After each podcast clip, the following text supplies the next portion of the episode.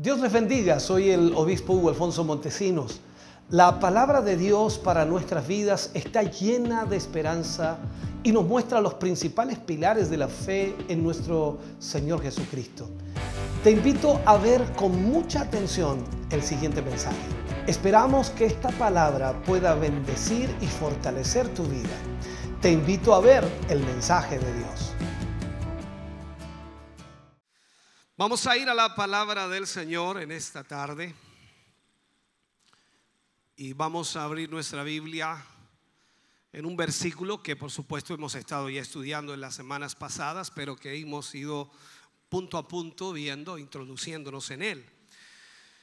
Primera de Corintios capítulo 12, versículo 10.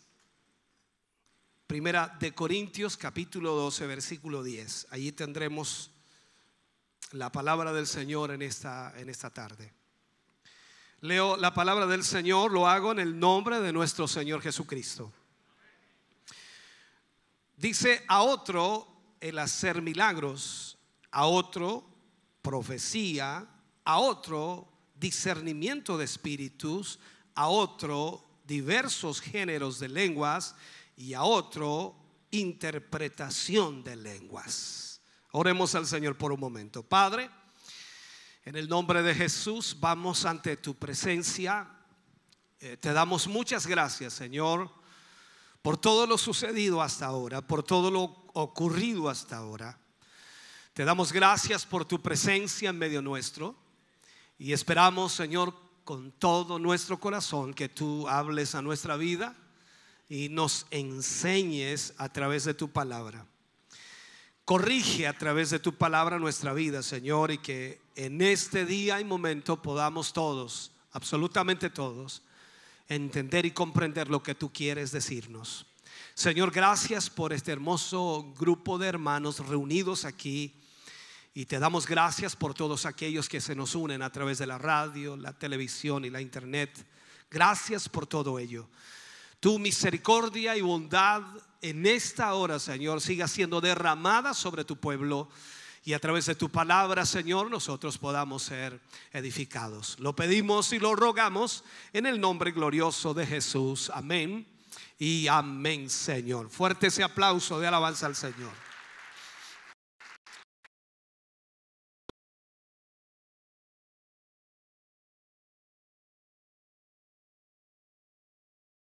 La iglesia pentecostal. Nosotros también somos pentecostales, en el fluir del Espíritu es lo que creemos. Pero dentro de la iglesia pentecostal muchas veces se malinterpreta esto y lamentablemente no se enseña y al no enseñarse se cometen errores. No creo que hayan intenciones de cometer errores. La instrucción o la falta de enseñanza la que ha provocado lamentablemente errores, los cuales también dañan vidas o dañan personas, las cuales son alcanzadas a través de este tipo de situaciones. Lo que vamos a ver en el día de hoy entonces es el don de lenguas en sí como tal y lo que es la interpretación de lenguas.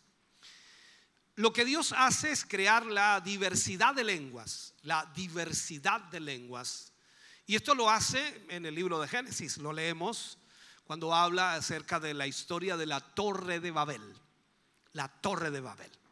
Allí se da, increíblemente la, la situación de la diversidad de lenguas.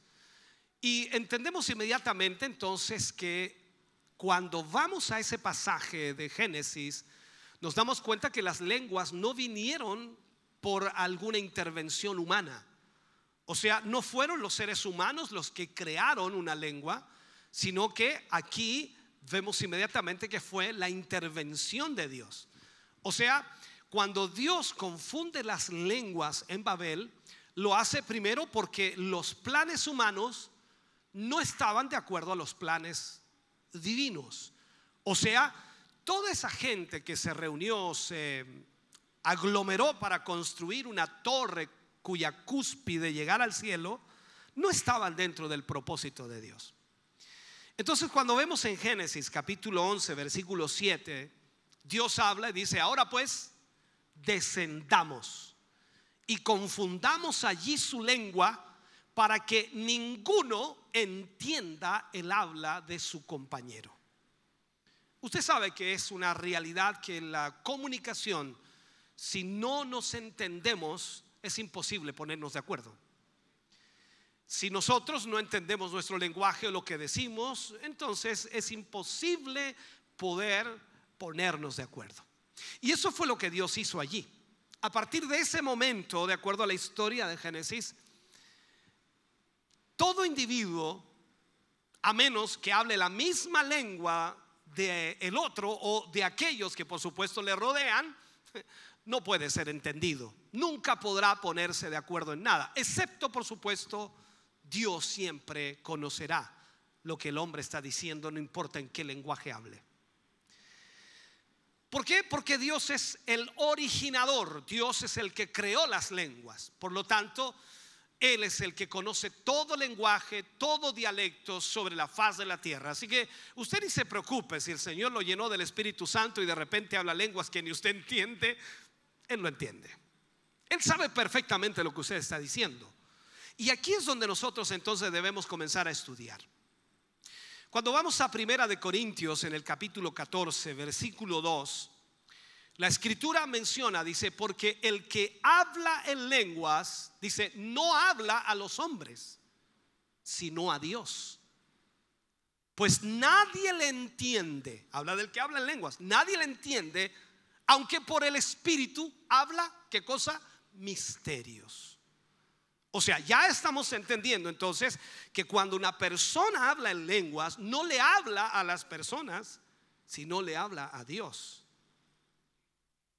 Y Dios es el que lo entiende, y aunque la persona no entienda lo que está diciendo, está hablando misterios. Entonces, el don de lenguas, hermano querido, se trata de un don espiritual otorgado por el Espíritu Santo. Cuando hacemos mención del don de lenguas o el hablar en lenguas, nos referimos a la facultad o la capacidad de poder hablar en un idioma distinto al idioma materno o al idioma con el cual hemos nacido. Usted y yo sabemos perfectamente que una persona que nace en un lugar va a hablar el idioma de donde él nació. Es natural. Conozco, por ejemplo, a matrimonios que son chilenos y se han ido a Estados Unidos y sus hijos han nacido allá y hablan el inglés y hablan el castellano. Dos lenguas. ¿Por qué? Porque hablan el castellano por sus padres y hablan el inglés por lo que les rodea. Por lo tanto, en esto se aprende un lenguaje, pero siempre es el lenguaje materno. Ahora, vuelvo a referirme a esto.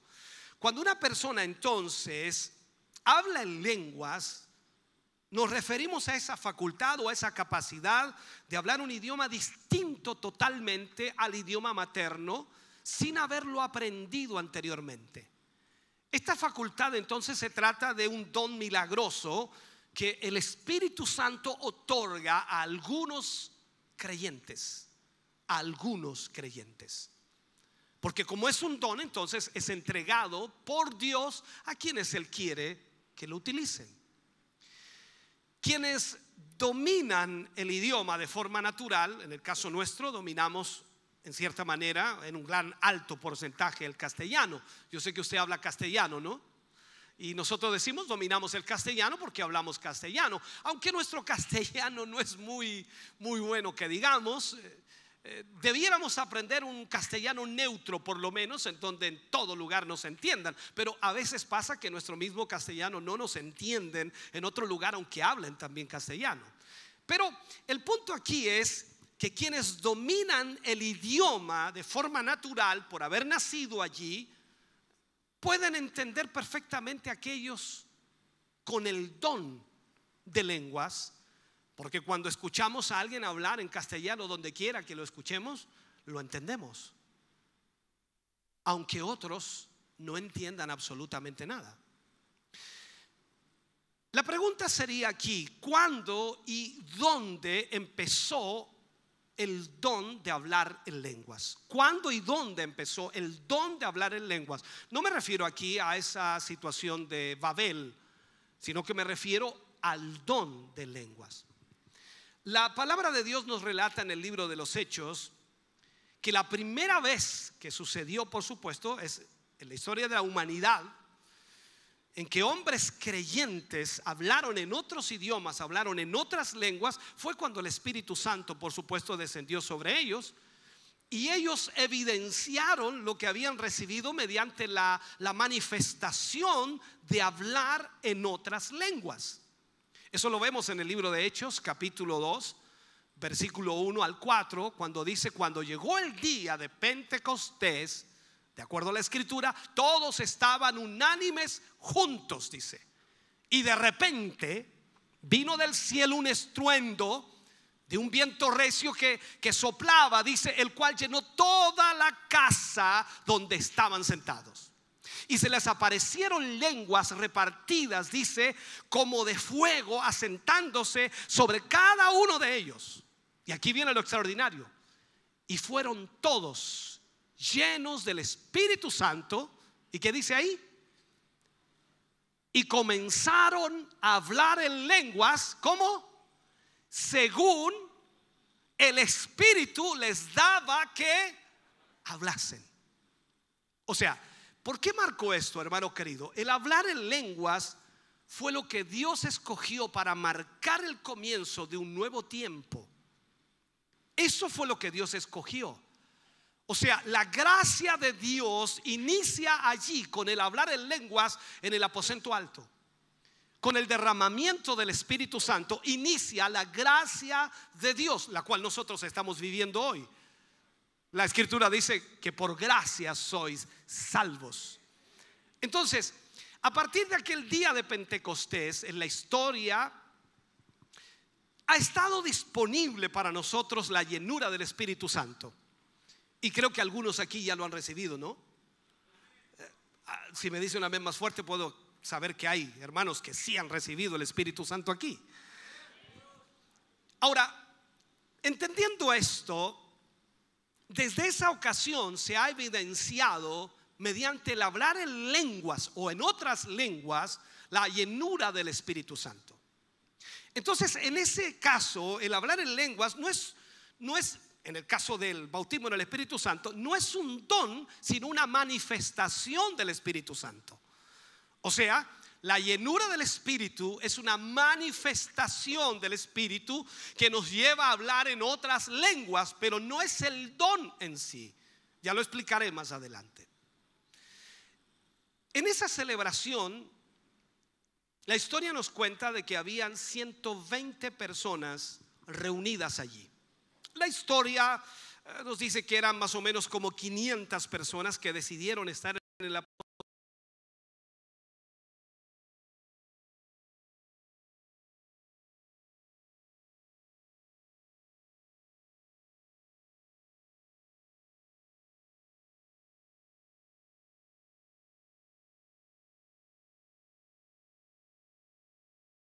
llevaban 10 días esperando la llenura del Espíritu, la cual el Señor Jesús dijo que recibirían. Y quedaban 120 personas allí reunidas en ese lugar. Y el Espíritu Santo, que una multitud de personas fueron testigos de dicho milagro, increíblemente a lo largo de todo Jerusalén se oyó y se escuchó lo que estaba pasando en el aposento alto. Los discípulos mismos se encargaron de predicar el Evangelio en estas nuevas lenguas. Y personas de distintas naciones que hablaban en otros idiomas fueron lo que ellos estaban diciendo. Veamos lo que dice la Biblia, Hechos capítulo 2, versículos 5 al 11, para que entendamos. Dice, moraban entonces en Jerusalén judíos, varones, piadosos, de todas las naciones bajo el cielo. Y hecho este estruendo, se juntó la multitud y estaban confusos, porque cada uno, dice, les oía hablar en su propia lengua. Y estaban atónitos y maravillados diciendo, mirad, no son, no son estos galileos o no son galileos todos estos que hablan. ¿Cómo pues les oímos nosotros hablar cada uno en nuestra lengua en la que hemos nacido. Habían allí partos, medos, elamitas, y los que habitaban en Mesopotamia, dice, y en Judea, en Capadocia, en, en, Ponto y en Asia. Y ellos los escuchaban hablar en sus propias lenguas, en Frigia, en Panfilia, en Egipto, en las regiones de África, más allá incluso de Sirene. Y romanos aquí residentes, dice tanto judíos como prosélitos cretenses y árabes, les oímos hablar en nuestras lenguas las maravillas de Dios. Oh, Dios mío, extraordinario. O sea, lo que estamos viendo entonces, que la manifestación del Espíritu Santo que les hizo hablar en otras lenguas con la llenura del Espíritu a los que estaban en el aposento alto, les dio un lenguaje que tenían otros pueblos y que aunque ellos no sabían lo que estaban hablando, los que estaban allí y que hablaban ese idioma los entendieron. Los entendieron. O sea, eso es lo impresionante. Entonces, ¿qué debemos hacer? Mirar la escritura y de hecho seguir el consejo de Pablo. Y Pablo nos aconseja allí en primero de Corintios capítulo 12 versículo 1 cuando dice, "No quiero hermanos, que ignoréis acerca de los dones espirituales. Pablo quiere que nosotros conozcamos los dones espirituales, cómo funcionan y cómo Dios los derrama y para qué Dios los derrama sobre su iglesia. Existe lamentablemente, como decía al principio, una gran ignorancia hoy día en el mundo cristiano respecto a los asuntos espirituales que incluyen, por supuesto, el hablar en lenguas no entienden lo que es realmente aquello y no, no, no pueden ver el provecho que hay en ello o los beneficios que se puede adquirir a través del hablar en lenguas. Si uno le pregunta a un cristiano, a un hijo de Dios, ¿para qué es bueno o para qué sirve el hablar en lenguas? Enseguida surge un silencio rotundo porque no saben para qué. Algunos podrán aducir, dicen, no, es que es la llenura del Espíritu. Es que cuando el Señor me llenó me dio estas lenguas y por eso yo las hablo. Pero ¿para qué sirve? Eso es lo que necesitamos aprender. Entonces, muchos cuando se les pregunta esto, incluso me ha tocado a veces hablar con alguien y, y se pone en una posición defensiva porque ignora la situación al respecto o ignora realmente lo que significa o para qué sirven las lenguas.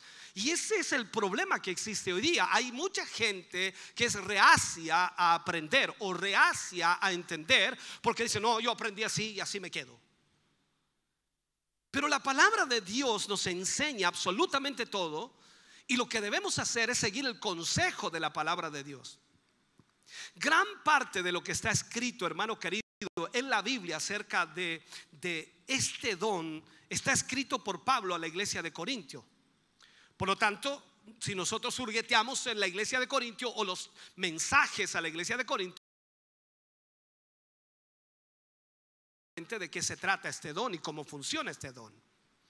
Al parecer, sabe, muchos de ellos habían recibido este don en la iglesia de Corintio, pero lamentablemente no entendieron cómo utilizarlo correctamente cuando, cuando se reunían, cuando se congregaban, cuando estaban juntos para adorar a Dios. O sea, ahí es cuando se complicaba la vida porque no sabían cómo hacerlo. Hablar en lenguas puede ayudar a expresar lo que hay en tu espíritu. Te ayuda a decirlo aunque no entiendan las palabras. Hay muchos hermanos que me han dicho cuando hablo en lenguas, pastor, siento algo tan especial.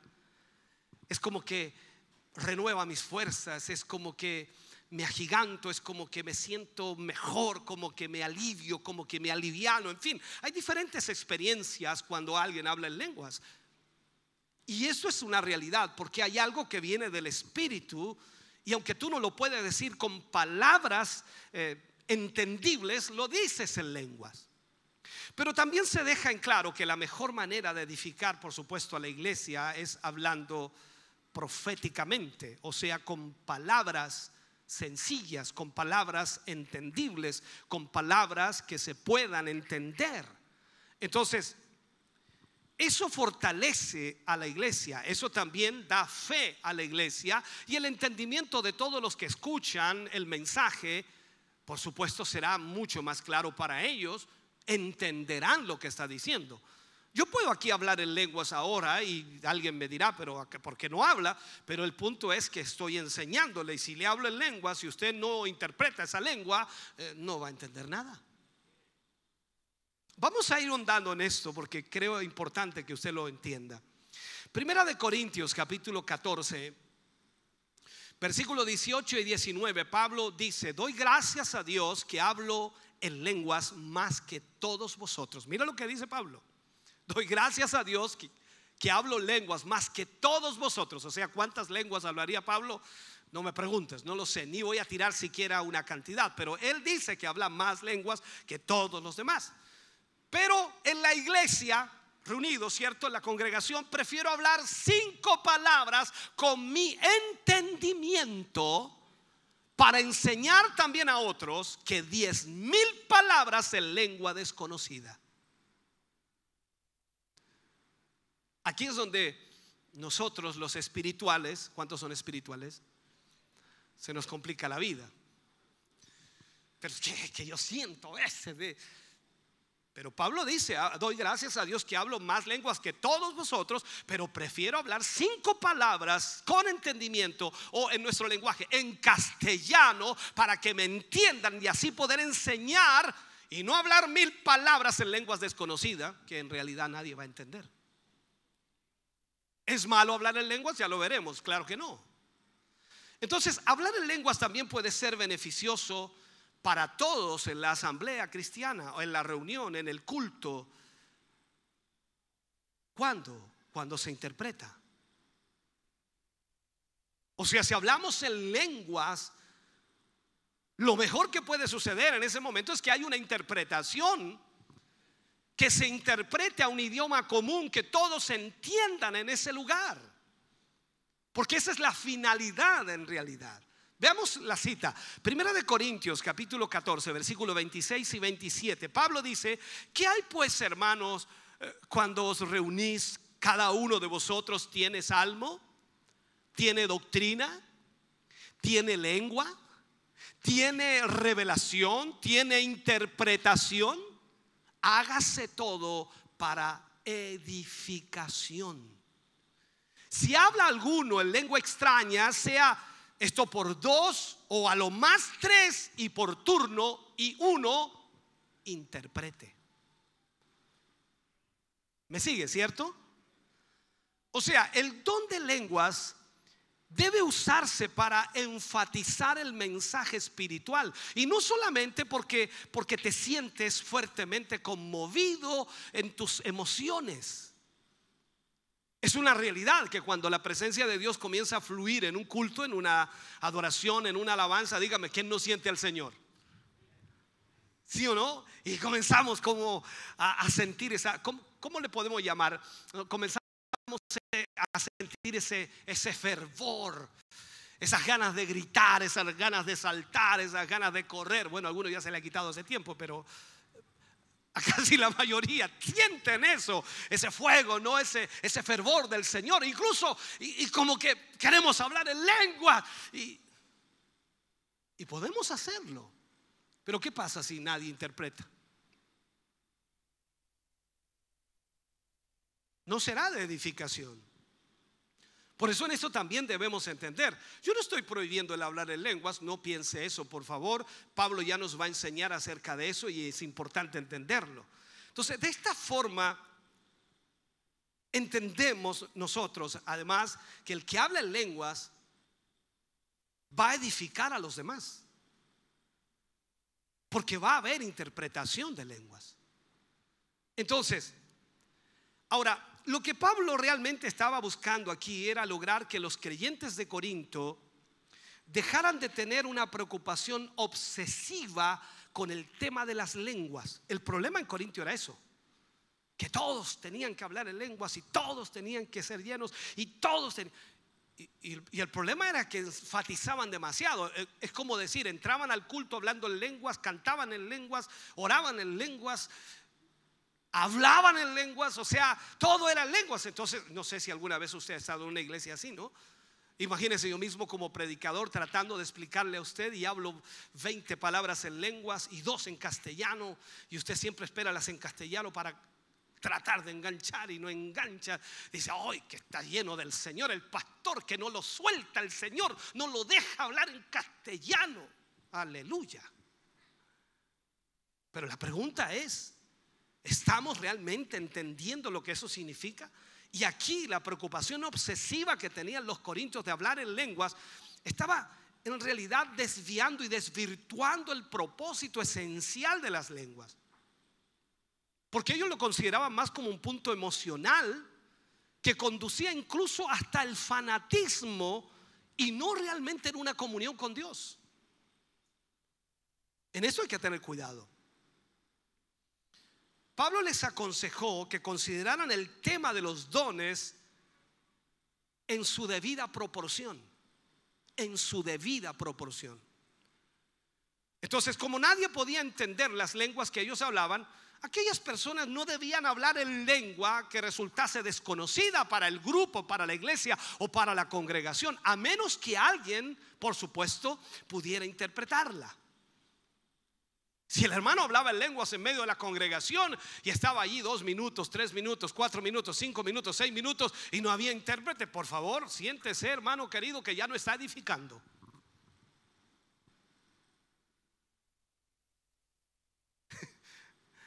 Aquí dice, yo parece que no voy a hablar más en lengua. No estoy diciendo eso, por favor entiéndalo.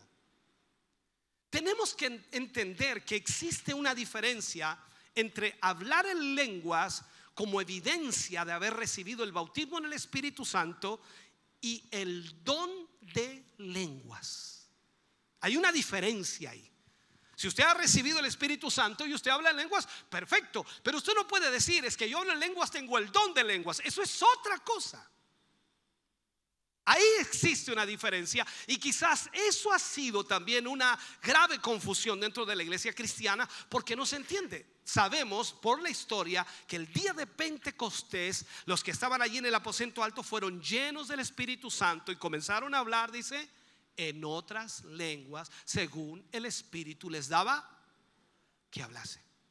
Esa fue la llenura del Espíritu Santo. Es lo que usted y yo hemos recibido en algún momento de nuestra vida espiritual y que lógicamente hasta el día de hoy sigue latente en nuestro corazón y que de pronto cuando oramos en el secreto, cuando oramos en el cuarto, cuando oramos en la casa, cuando oramos ahí atrásito, calladito, estamos hablando en lenguas porque eso es lo que el Señor nos dio. Pero no es el don de lenguas cuando usted se para, por supuesto, en medio de la congregación y usa el bautismo del Espíritu Santo para hablar en lenguas sin interpretación. El don de lenguas debe tener interpretación. Trataré de explicarle eso. El ejercicio del don de lenguas es breve para dar lugar, por supuesto, a interpretación. O sea, no es que el hermano, esto es, yo no sé si alguna vez usted ha ido a algún otro país, me ha tocado en varias ocasiones, sobre todo cuando estuve en Brasil, y yo tenía que predicar con un traductor. Aunque eh, lógicamente el portugués no es tan difícil de entenderlo, pero igual hay palabras que uno no entiende nada, que son totalmente diferentes.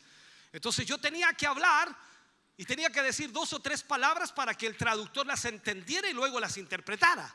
No era un asunto de yo llegar y tirar una frase completa de 40 palabras y el otro hermano me quedaba mirando así diciéndome, ¿qué dijo?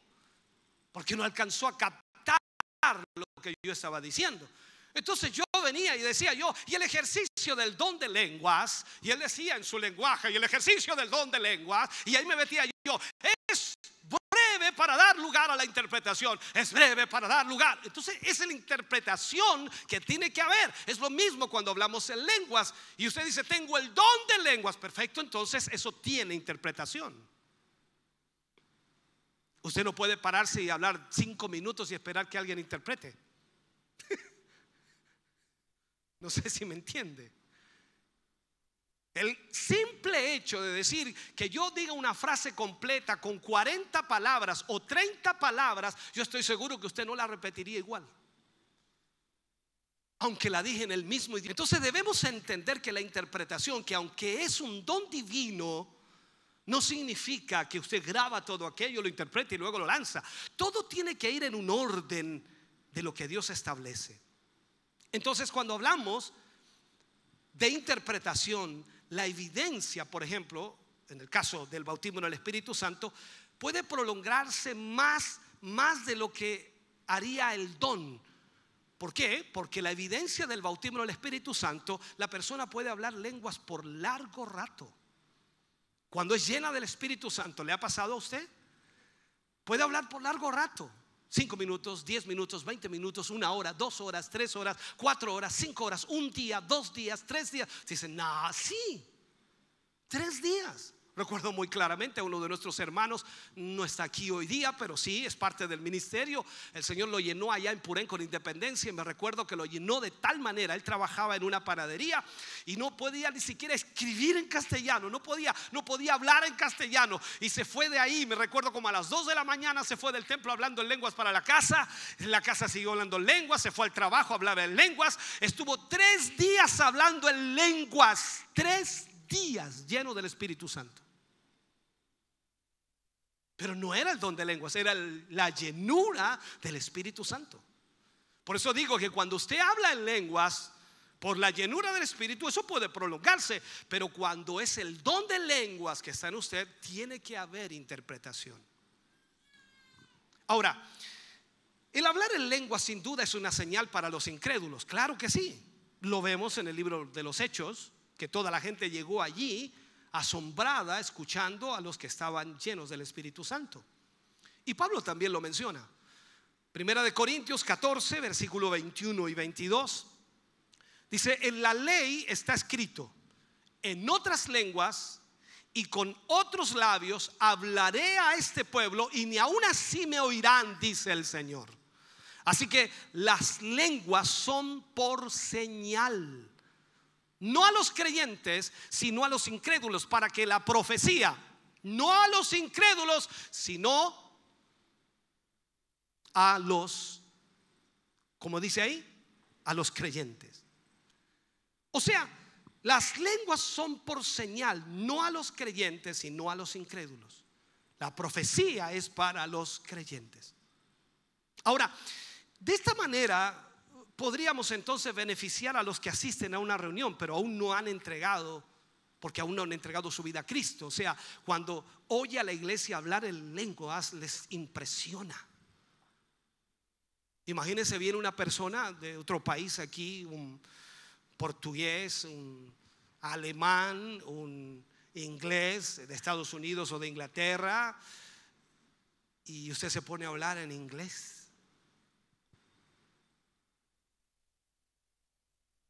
¿Se imagina? Y lo escucha hablar en su propio idioma, porque tiene el don de lenguas. Ahora yo sé que para algunos dicen, no, las lenguas son solo espirituales, pero lo vimos en el libro de los Hechos, que el Señor derramó esas lenguas sobre todos aquellos y ellos hablaban en los mismos idiomas que los que estaban allí. Lo vemos también en la Torre de Babel, que Dios confundió las lenguas y dio los idiomas allí. Ahora, ¿quién recibe, esta pregunta es importante, ¿quién recibe este don espiritual? De acuerdo a Pablo, en 1 Corintios 12, 28 al 30, dice, y aún nos puso Dios en la iglesia, primeramente apóstoles, luego profetas, lo tercero, maestros, luego los que hacen milagros, después, dice, los que sanan, los que ayudan, los que administran y los que tienen don de lenguas. Y sigue, ¿son todos apóstoles? ¿Son todos profetas? ¿Todos maestros? ¿Hacen todos milagros? ¿Tienen todos dones de sanidad? ¿Hablan todos lenguas? ¿Interpretan todos?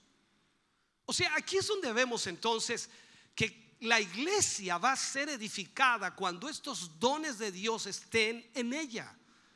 Y usted y yo somos los que debemos entonces pedirle a Dios que nos dé esos dones. Muchas iglesias enseñan que todo cristiano debería hablar en lenguas. Y eso creo que muchas veces lo hemos oído, ¿no?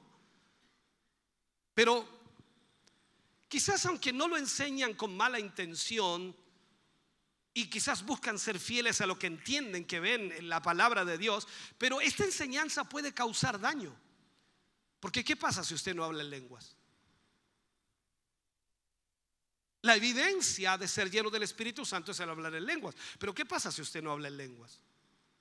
Hay personas que me han dicho, pastor, sabe que yo una vez sentí tan fuerte la presencia de Dios que hablé como tres palabras en otro idioma que no entendí nada, pero nunca más las he vuelto a hablar. ¿Usted qué le va a decir? Ah, no, no, no, no, está mal eso, no, no.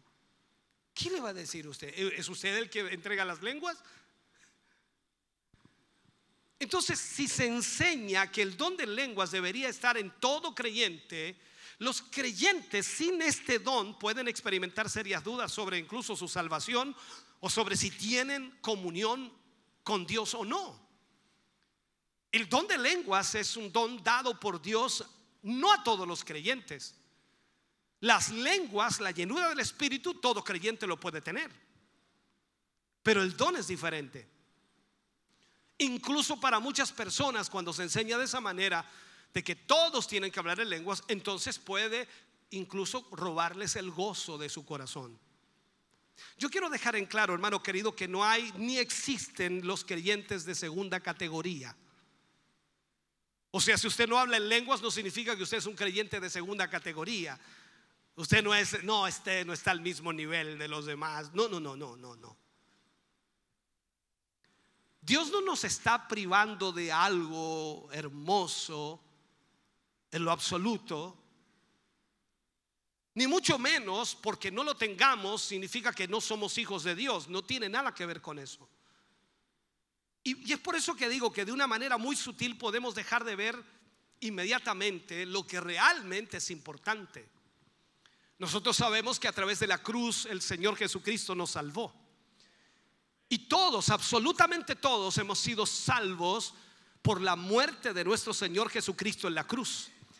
Y eso es evidencia suficiente de que Él nos ama y de que somos sus hijos.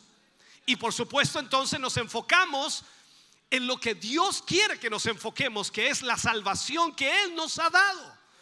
Si Él nos quiere dar el don de lenguas, amén, lo recibimos. Si Él no lo quiere hacer, amén también. Pero Él no nos privará de ser sus hijos. ¿Me está siguiendo en esto? Ahora, está muy bien que usted pida al Señor el don de lenguas, pero si todavía no lo recibe, enfóquese en trabajar, por supuesto, en el don que tiene, en lo que ha recibido ya.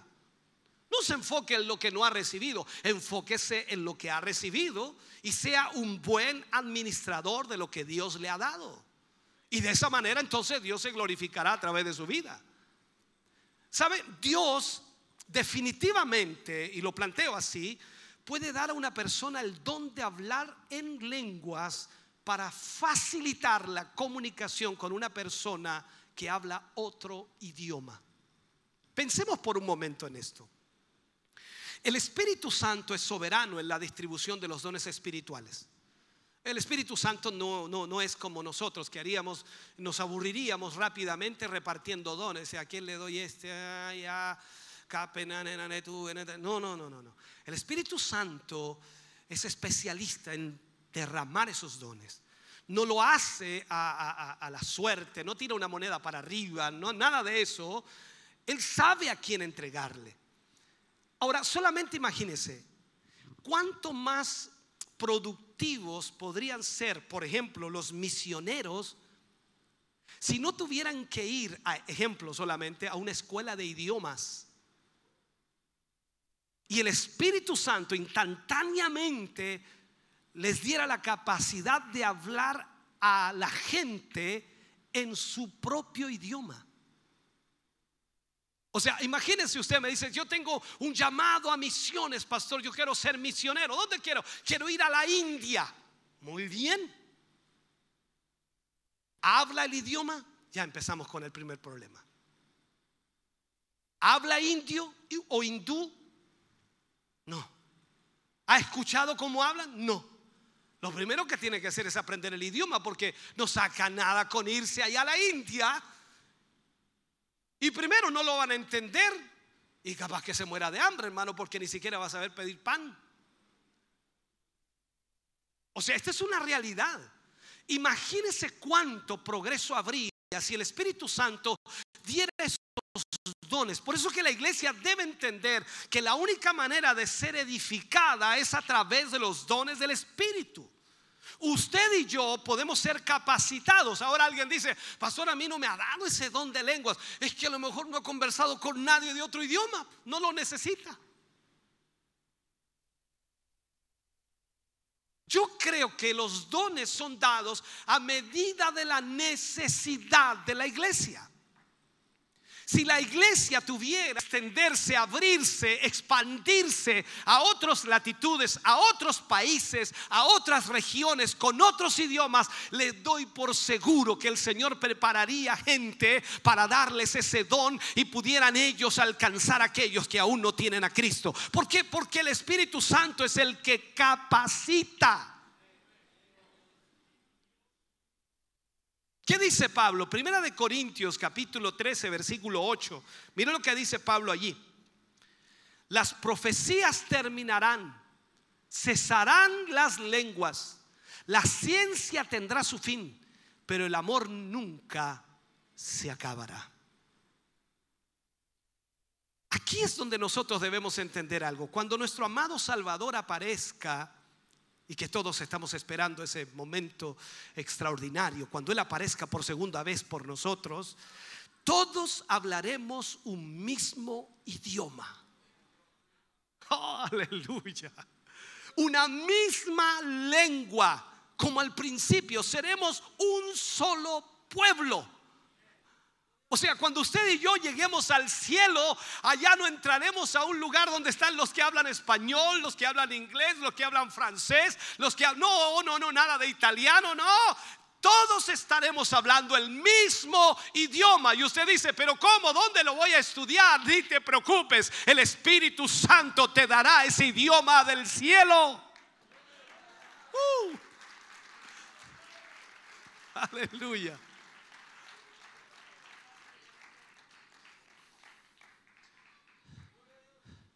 Ahora, veamos para entender más ahora la interpretación de lenguas.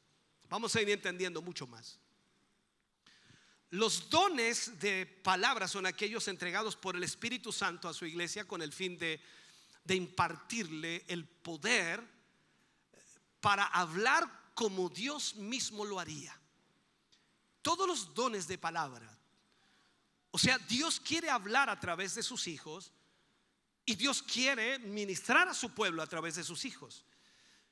E, estos son los que con más frecuencia se presentan en las congregaciones, por supuesto, es debido a que contribuyen a la edificación del cuerpo de Cristo y por lo tanto presentan una, una regulación bíblica en cuanto a su ejercicio. O sea, siempre los dones de palabra están manifestándose dentro de la congregación para ir edificándola y para ir enfocándola, para ir regulándola a lo que es la Biblia y en el ejercicio mismo del cristianismo. Entonces, dones, estos dones son conocidos como la voz de Dios en la iglesia, ya que a través de los creyentes, a través de cada cristiano que posee este, este don, el Espíritu Santo se comunica sobre, sobrenaturalmente con la iglesia. Esto es lo que comienza a suceder. Los dones, hermano querido, esos dones de palabra se dividen en tres áreas. La escritura los menciona como diversos géneros de lenguas. Esa es una. La segunda es la interpretación de lenguas y la tercera es la profecía. Diversos géneros de lenguas interpretación de lenguas y profecía. Entonces, la interpretación de lenguas depende del don de lenguas. No puede haber interpretación si no hay don de lenguas. Si nadie habla en lenguas, ¿quién va a interpretar? No se necesita intérprete, dice, si no hay lenguas. Entonces, esto es importante. Las lenguas pueden ejercitarse sin interpretación. Usted puede hablar en lenguas si no hay interpretación, pero no puede interpretar si no hay lenguas. ¿Me siguen eso, sí? Ya lo enredé, lo compliqué, no se me duerma, despierte, pégale un codazo al hermano, aunque esté lejos, pégale un codazo. No puede entonces haber interpretación si no hay lenguas. El don de interpretación de lenguas es la habilidad especial que Dios da a ciertos miembros del cuerpo de Cristo. ¿Para qué? Para dar a conocer el mensaje de alguien que habla en lenguas. Si usted se levanta en la congregación y tiene el don de lenguas, entonces está hablando en lenguas y se detiene esperando la interpretación, aquel que interpreta esa lengua entonces se levantará y dirá lo que usted acaba de decir. Eso es lo que Dios quiere que suceda en la iglesia. Entonces, el don de interpretación de lenguas es el poder de Dios impartido de manera sobrenatural a algunos creyentes para entender, para explicar el significado de los diversos géneros de lenguas.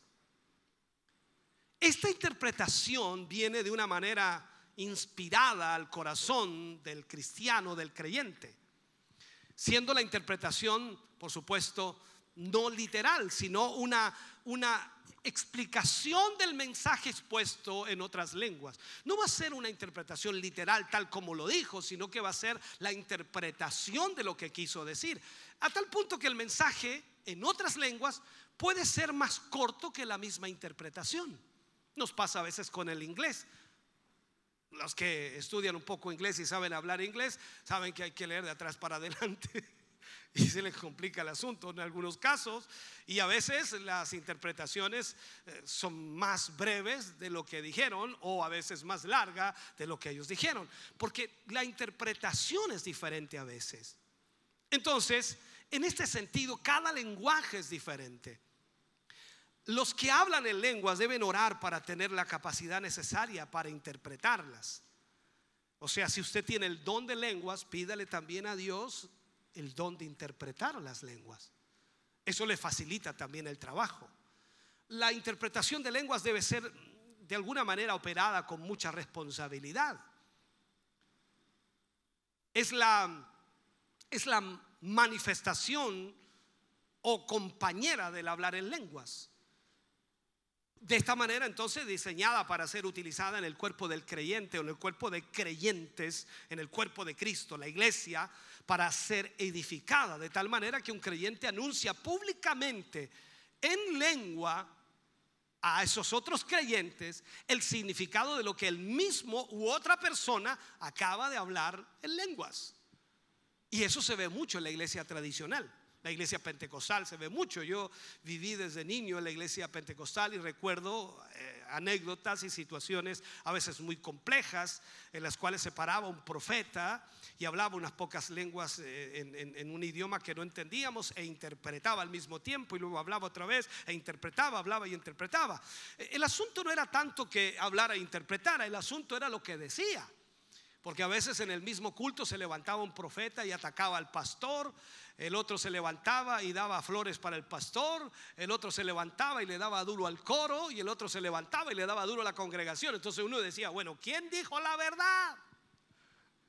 ¿Quién de eso lo usó Dios? Y se creaba un problema tremendo que al final la disputa en la iglesia era inmensa. Se dividían los pensamientos, los, eh, las actitudes y la gente comenzaba a dividirse en vez de unirse. O sea, si la profecía, hermano querido, está funcionando dentro de la iglesia, la interpretación de lenguas o el hablar en lenguas funciona, debe ser para edificar a la iglesia. No para destruirla. Entonces, las lenguas y su interpretación en el culto público. ¿Cómo debe hacerse? ¿Qué es lo que debe realmente hacerse? Si hablamos en lenguas en un culto público como hoy mismo, podemos hablar en lenguas aquí, esto, hermano querido, debe ser en orden. Siempre y cuando haya quien interprete. Vuelvo a insistirle, la llenura del Espíritu Santo, la algarabía, el fluir, la manifestación provoca que muchos de nosotros hablemos en lenguas porque hemos sido llenos del Espíritu, pero no es el don de lenguas. Cuando el don de lenguas funciona, funciona en medio de la congregación de muchas maneras o de mil maneras, pero debe haber interpretación. De no haber interpretación, entonces se viola la regla que Pablo establece. Él lo dice en Primera de Corintios 14, 12, dice, pues que anheléis dones espirituales, procurad, dice, abundar en ellos para edificación de la iglesia. O sea, usted no debe pedirle un, don al Señor, Señor, dame este don de hablar en lenguas para que vean que soy tu hijo. ¿Qué estoy haciendo? Lo estoy pidiendo para mi provecho, pero no para edificar a la iglesia. Señor, dame el don de interpretar lenguas, Señor, para poder hablarle a esta iglesia dura de corazón y decirle las cosas como son. Ya no estoy pidiéndole a Dios algo para edificar a la iglesia, estoy buscando la manera de destruir a la iglesia. Entonces, ¿qué hacer si alguien ha sentido la la, urgencia interna de hablar en lenguas durante un culto público sin que hubiera interpretación. ¿Qué hacer ahí? ¿Qué se puede hacer ahí? ¿Acaso por eso debe callarse? La respuesta es no. No.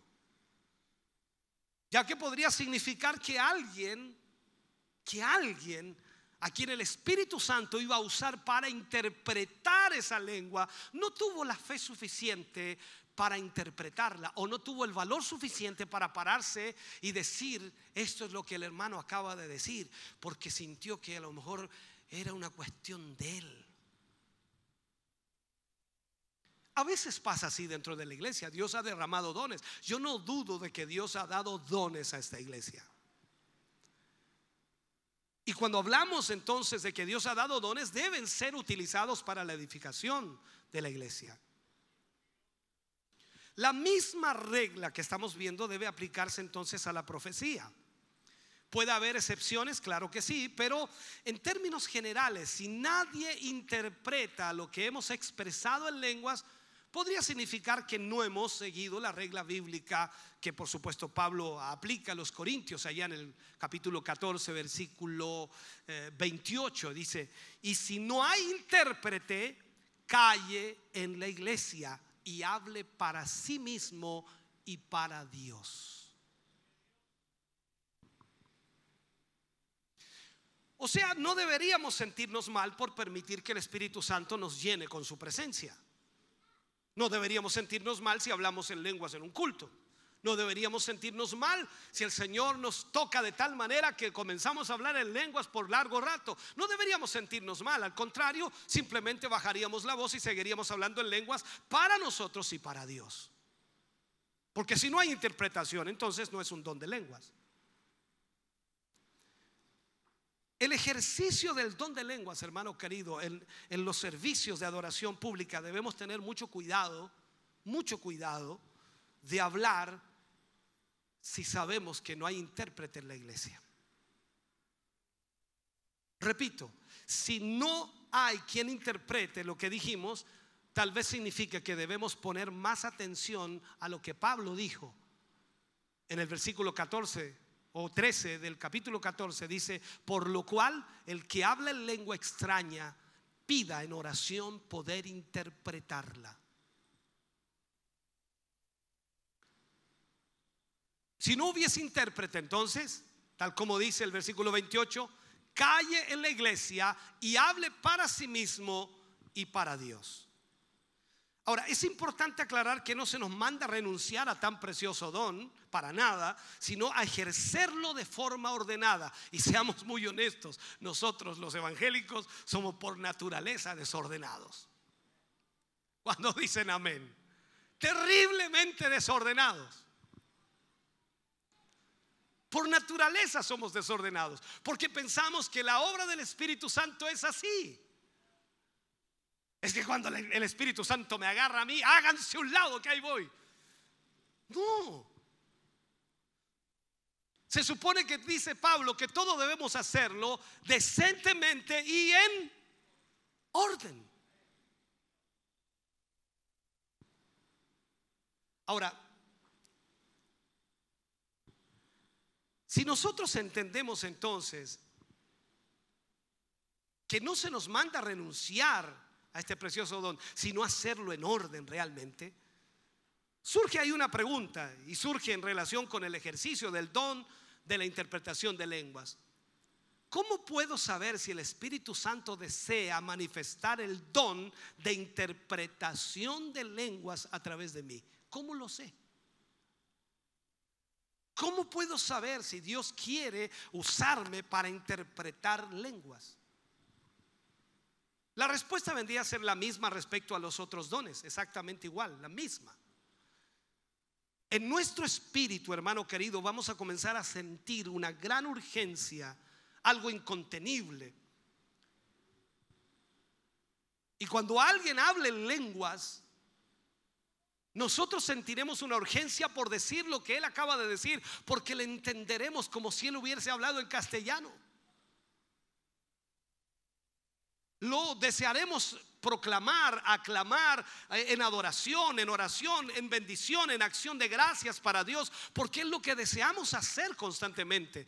¿Quién no viene al culto para no alabar a Dios? No, nadie. Todos venimos con el deseo de exaltar al Señor, de glorificar a Dios, de darle honra, de darle gloria a Él. Usted no viene con el deseo que ojalá el coordinador esté conectado, que ojalá el grupo esté ungido, que ojalá el pastor tenga la unción de Dios hoy día para que yo sienta algo. Usted no puede venir con ese pensamiento. Usted debe venir con el pensamiento de que usted es el que viene a adorar y a exaltar y a glorificar al Señor. Es usted el que viene a darle honra. Es usted el que viene a darle gloria. Es usted el que viene a agradecerle al Señor. Y no importa si los demás están muertos espiritualmente. Usted y Dios son multitud.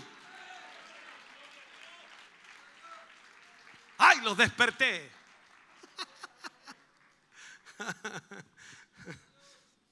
Entonces lo que tenemos que hacer, hermano querido, es proclamar claramente lo que el Espíritu Santo nos ha indicado que digamos.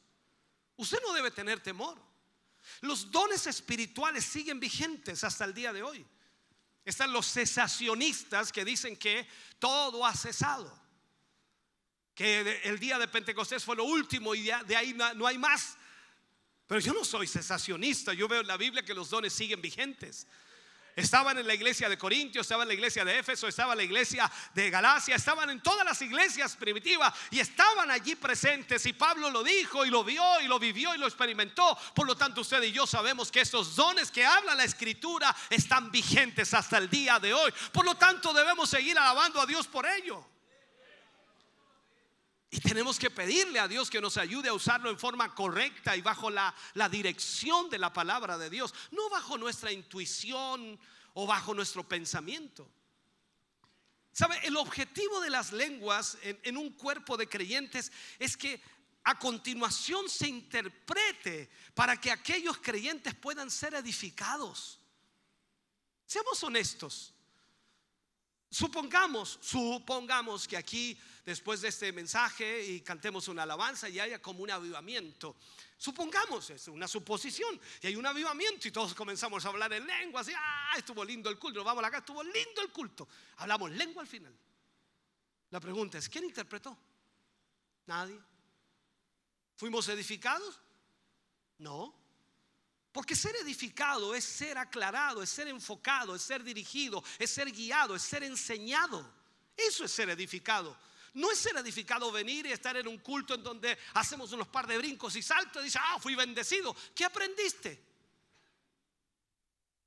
Nada. ¿Qué te dijeron? Nada. ¿Qué te exhortaron? Nada. Entonces, ¿cómo eres edificado? Esto es lo que necesitamos entender. Ahora, el mensaje no es traducido por la capacidad humana, sino por la revelación divina del Espíritu Santo. Por eso es que todo viene del Espíritu Santo el hablar en lenguas, el don de lenguas, la interpretación de lenguas, la profecía, todo es guiado por el Espíritu Santo. O sea, por eso la experiencia que contaba al principio, cuando dije que uno hablaba de esto, uno otro hablaba de otro, entonces dice, bueno, ¿quién tiene la razón? Si el mismo Espíritu Santo es el que guía, ¿cómo el Espíritu Santo va a tener tres enfoques diferentes? Es imposible. Hay un problema humano entre medio de eso. Tú puedes escoger a quién creerle, pero el punto es que hay un problema humano, el corazón, el pensamiento, la idea, el concepto. Esta capacidad de interpretar, hermano querido, no está en las manos del creyente, sino en las manos del mismo Espíritu Santo. O sea, podemos darnos cuenta si el don se operó adecuadamente cuando vemos los frutos de Dios en esa iglesia. Si usted va a una iglesia, no importa cuál sea, y todos los días ahí hay profecía, todos los días los hermanos reciben profecía, más profecía, más profecía, más profecía. Dicen, no, yo voy a ir porque ahí y voy a hablar. Y hay gente que va a decir, día voy a ir a la iglesia a ver si Dios levanta un profeta y me habla. Y todo el mundo va allí. Pero ¿cuál es el fruto que hay de Dios en esa iglesia? Siguen habiendo rencillas, siguen habiendo rencores, siguen habiendo pecados, sigue habiendo maldad, sigue habiendo transgresiones de la palabra, sigue habiendo un montón de cosas, pero hay profecía. Pero entonces, ¿cuál es el problema? El problema es que Dios no está hablando. Es el corazón y la mente humana que está tratando de interpretar algo que es interpretable sin la ayuda del Espíritu Santo. Por eso Pablo dice ahí en 1 Corintios 14, 26, ¿qué hay, ¿qué hay pues hermanos? Cuando os reunís, cada uno de vosotros tiene salmo. O sea, estamos aquí reunidos. ¿Y usted qué vino? Vino con un salmo, un salmo de alabanza, de, de adoración, de exaltación. Luego dice, ¿tienen doctrina? O sea, se supone que hay una conducta, una vida de santidad para Dios y una claridad en convicciones de su vida cristiana. Y luego dice, ¿tiene, ¿tiene lengua? O sea, ¿puede hablar en lengua? Claro que sí. ¿Tiene revelación? ¿Tiene interpretación? Hágase todo para edificación. Todo lo que usted haga en el culto debe ser para edificación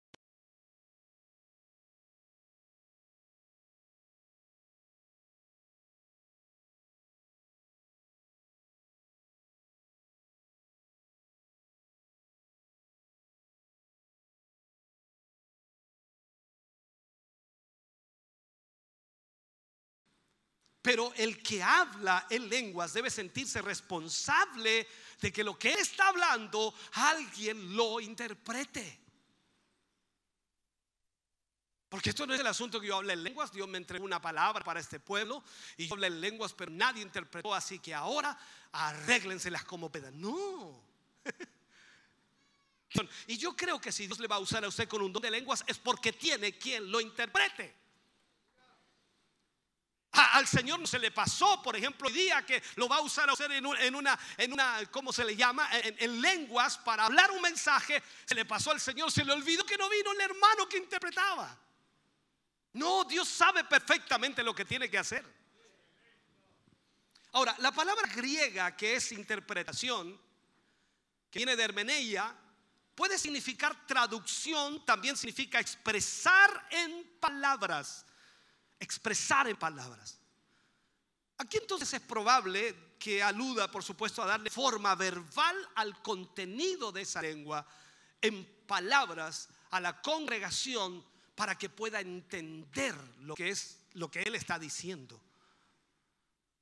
Aunque el don de diversos géneros de lengua está ligado también totalmente a la reconocer, hermano querido, el orden en cada o de cada don. Dios tiene un orden para cada don. Y eso es lo que necesitamos aprender. Primera de Corintios capítulo 14 versículo 5, mire lo que dice. Así que quisiera que todos vosotros habléis en lenguas, pero más que profeticéis, porque mayor es el que profetiza que el que habla en lenguas, a no ser que las interprete para que la iglesia reciba, ¿qué cosa? Edificación.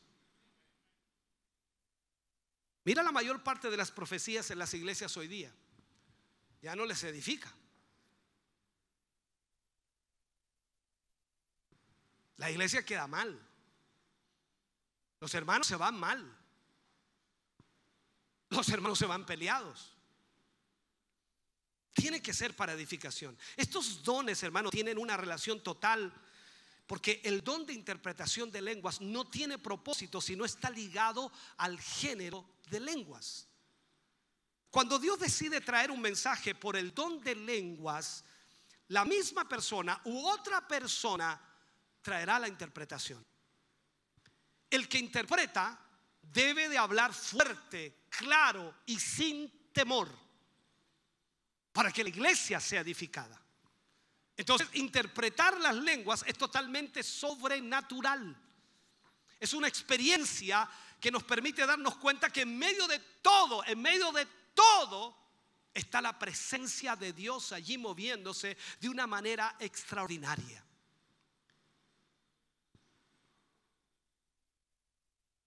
No podríamos vivir algo así si no hubiese una conexión con el cielo. No podríamos experimentar algo así si no hubiese una conexión con el Espíritu Santo de Dios. Cuando la interpretación de lengua fluye en la vida del creyente, lo que se está activando, hermano querido, ahí es la fe sobrenatural para entrar en la dimensión de Dios, en el propósito de Dios, en el plan de Dios, en lo que Dios desea, en lo que Dios quiere para esa iglesia, para ese pueblo, para ese hermano, para esa hermana. El ejercicio cotidiano del don traerá, por supuesto, a la iglesia madurez para expresar el poder del reino. El don de interpretación de lenguas normalmente no es para uso personal. Aunque podemos interpretar lenguas para nuestro propio beneficio, lo común es que lo hagamos en favor del cuerpo de Cristo, porque fue entregado para edificar a la iglesia. Esto no es un asunto de uso personal. En primera de Pedro, capítulo 4, versículo 10, dice Pedro, cada uno según el don que ha recibido, ministrelo a los otros como buenos administradores de la multiforme gracia de Dios. Podemos pedir a Dios que conceda este don a nuestra vida. Y el apóstol Pablo nos anima a que hablemos o, que anhelemos los dones espirituales. Estos dones no son mecanismos humanos o, o, razonamientos ni sentido común. Esto no es una interpretación a la lógica nuestra. Eh, porque hay mucha gente que comienzan a tratar de interpretar las lenguas. El hermano habló, dijo, dijo algo como de maya, maya, maya, maya, Ahí por ahí empiezan a, a interpretarle a su idea. Así para mí, ¿qué significa? No, no, no, no, no. No tiene nada que ver con eso. Esto tiene que ver, hermano querido, con lo, de, lo que Dios derrama sobre la vida. No es un razonamiento humano, ni mecanismo humano, ni sentido común, sino la unción de Dios manifestada para darnos a conocer primero su corazón de una manera personal o grupal. Déjame terminar con este mensaje, solamente las últimas palabras. Sé que me he extendido, pero he tratado de explicártelo de la mejor forma y el tiempo pasa rápidamente. Ya termino.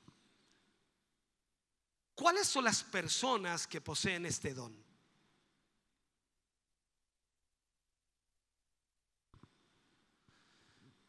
Las personas traducen el mensaje dado en lenguas.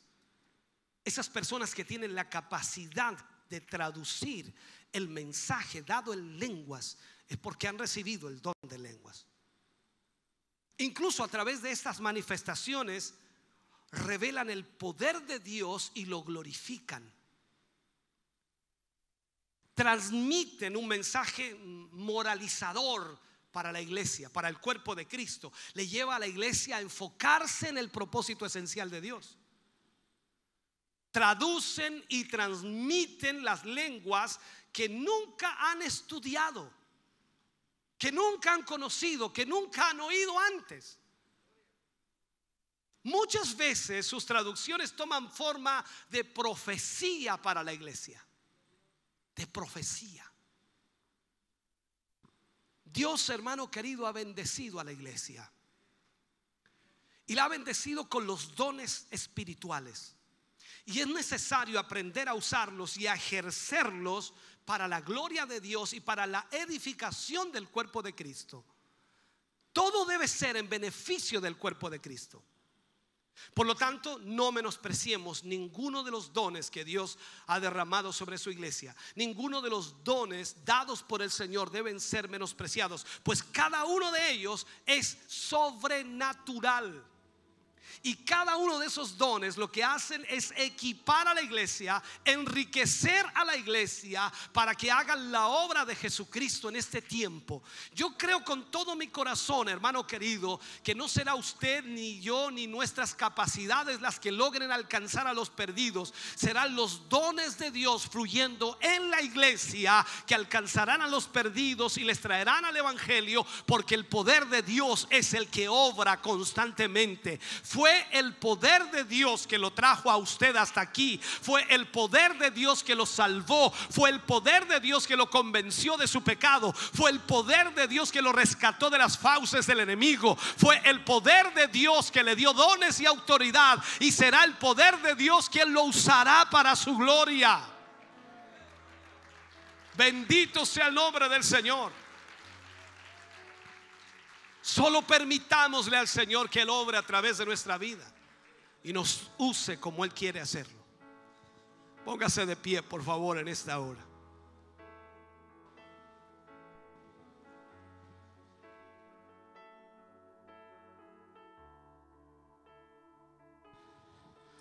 Cuando la iglesia es enseñada, guiada, enfocada en el propósito de Dios. Yo sé, yo sé que muchas veces venimos al culto con un anhelo de que algo extraordinario suceda. Si no te has dado cuenta, aquí ha sucedido algo extraordinario. Su palabra se ha revelado a nuestra vida. Su palabra se ha revelado a nuestro corazón.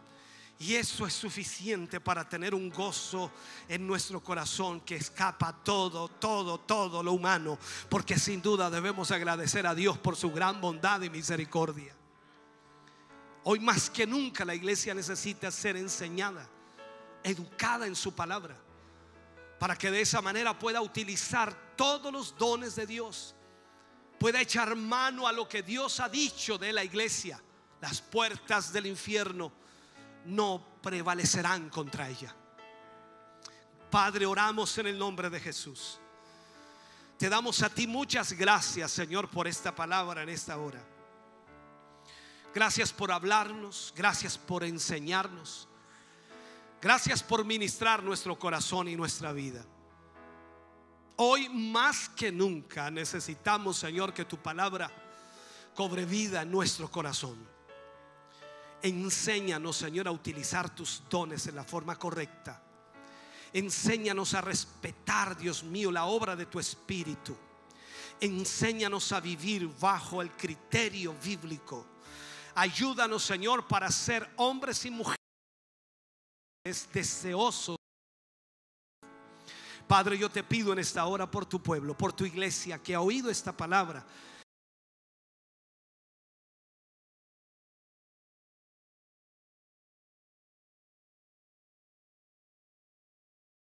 Los dones de Dios. Padre, bendigo a tu pueblo, bendigo a tu iglesia, Señor. Edifícala a través de tu palabra, edifícala a través de tu espíritu. Oh Señor, renueva las fuerzas. Y en esta hora, Señor, y en este momento, tu gracia divina sea sobre cada uno de ellos. Pedimos esa bendición tuya, Señor, para la gloria de Dios. Aleluya. Amén. Y amén, Señor. Bendito Dios de ese aplauso de alabanza al Señor. Aleluya. Estamos contentos de que hayas visto y escuchado este mensaje. Creo con todo mi corazón que Dios le ha bendecido. Quiero invitarles a suscribirse a mis redes sociales, donde tenemos contenido que le ayudará a alimentar su vida espiritual.